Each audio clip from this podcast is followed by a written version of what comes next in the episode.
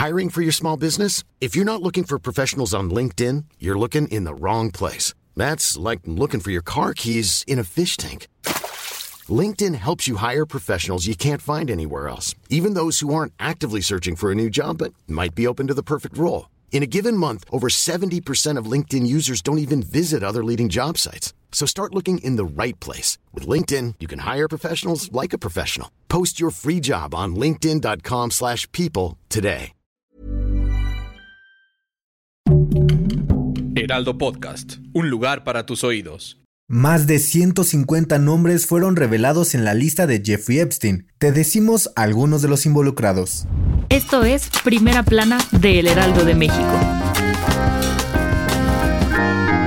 En Nueva York, la jueza federal Loretta Presca hizo pública una segunda tanda de documentos judiciales que suman casi 60 de un total de 240 relacionados con el caso Jeffrey Epstein, que revelan casi 200 nombres que figuran en los registros judiciales sobre el pedófilo que murió en 2019. La publicación de la lista de Epstein ha causado gran revuelo en todo el mundo, ya que se encuentran en ella los nombres de algunos personajes famosos. Sin embargo, esto no quiere decir que cometieran algún delito o solicitaran los servicios de las menores de las que abusaba Epstein. Más bien su relación con el caso pudo ser por simple coincidencia en algún evento o por algún viaje compartido, sin que existan pruebas de alguna hipotética implicación en los delitos del multimillonario. Entre los personajes que aparecen en dichos documentos se encuentran el expresidente de Estados Unidos Donald Trump, George Lucas, Marvin Minsky, Michael Jackson, David Copperfield, Jean-Luc Brunel, Leslie Wexner, Bill Richardson y Stephen Hawking, entre otros, relacionados con todo tipo de sectores de la sociedad. Muchos de esos nombres serán conocidos para cualquiera que haya seguido el caso, incluyendo el juicio de Ghislaine Maxwell, quien fue la novia de Epstein. Si quieres estar bien informado sobre las elecciones del próximo 2 de junio, no te pierdas la cobertura Ruta 2024 a través de todas las plataformas de El Heraldo de México. Escríbenos en los comentarios qué te parece este episodio.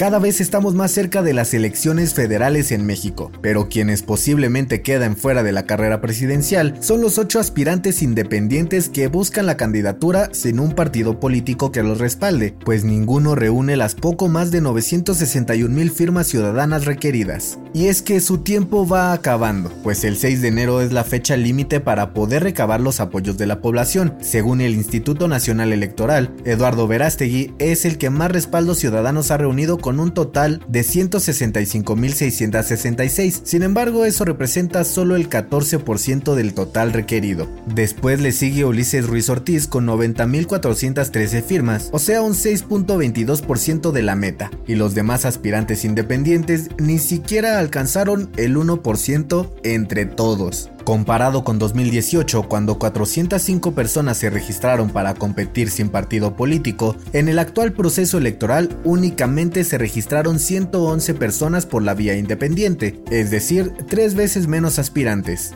Para el actual proceso electoral, 32 buscaron la presidencia, 11 senadurías y 68 diputaciones federales, y hasta hace unos días, el Tribunal Electoral del Poder Judicial de la Federación y el INE aprobaron un acuerdo en el que rechazaron ampliar el plazo para que los independientes reúnan las firmas ciudadanas. En otras noticias, a pesar de que el jefe de gobierno de la Ciudad de México, Martí Batres, anunció la reapertura de la línea 12 del metro a finales del mes de enero, el sindicato del metro pide que se aplace la fecha hasta febrero, debido a que hacen falta realizar una serie de pruebas que consisten en probar el tramo elevado con el peso estimado de usuarios. Escríbenos qué opinas de la reapertura de la línea dorada. En noticias internacionales, en Las Vegas, un hombre atacó a la jueza que llevaba su caso. El hombre de 30 años estaba siendo acusado por varias agresiones. Cuando estaba frente al estrado mencionó a la jueza que no se consideraba una persona violenta, pero que hiciera lo que ella creyera conveniente, esto con el fin de que no lo encarcelaran, pero al parecer no salió como esperaba y terminó sacando a relucir su verdadero comportamiento.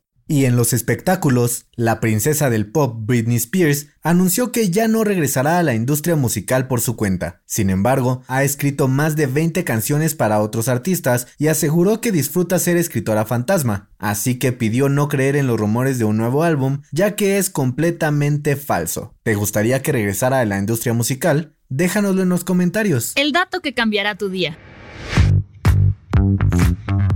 Ya falta tan solo un día para que lleguen los Reyes Magos. Y aunque nosotros conocemos a tres, se dice que hubo un cuarto rey mago llamado Artaban. Artaban llevaba como regalo al niño Jesús piedras preciosas, un diamante, un rubí y un jaspe. Sin embargo, en su camino hacia Belén se encontró con circunstancias que lo hicieron regalar las joyas por un bien mayor. Artaban fue encarcelado y nunca pudo conocer al Salvador del que le habían hablado, pero al momento de morir, una voz le agradeció por sus actos de buena voluntad, dejando ver que en su lecho de muerte falleció en los brazos de Jesús. ¿Te sabías esta historia? Esto fue Primera Plana, un podcast del Heraldo de México. Encuentra nuestra Primera Plana en el periódico impreso, página web y ahora en podcast. Síguenos en Instagram y TikTok como El Heraldo Podcast y en Facebook, Twitter y YouTube como El Heraldo de México. Hasta mañana.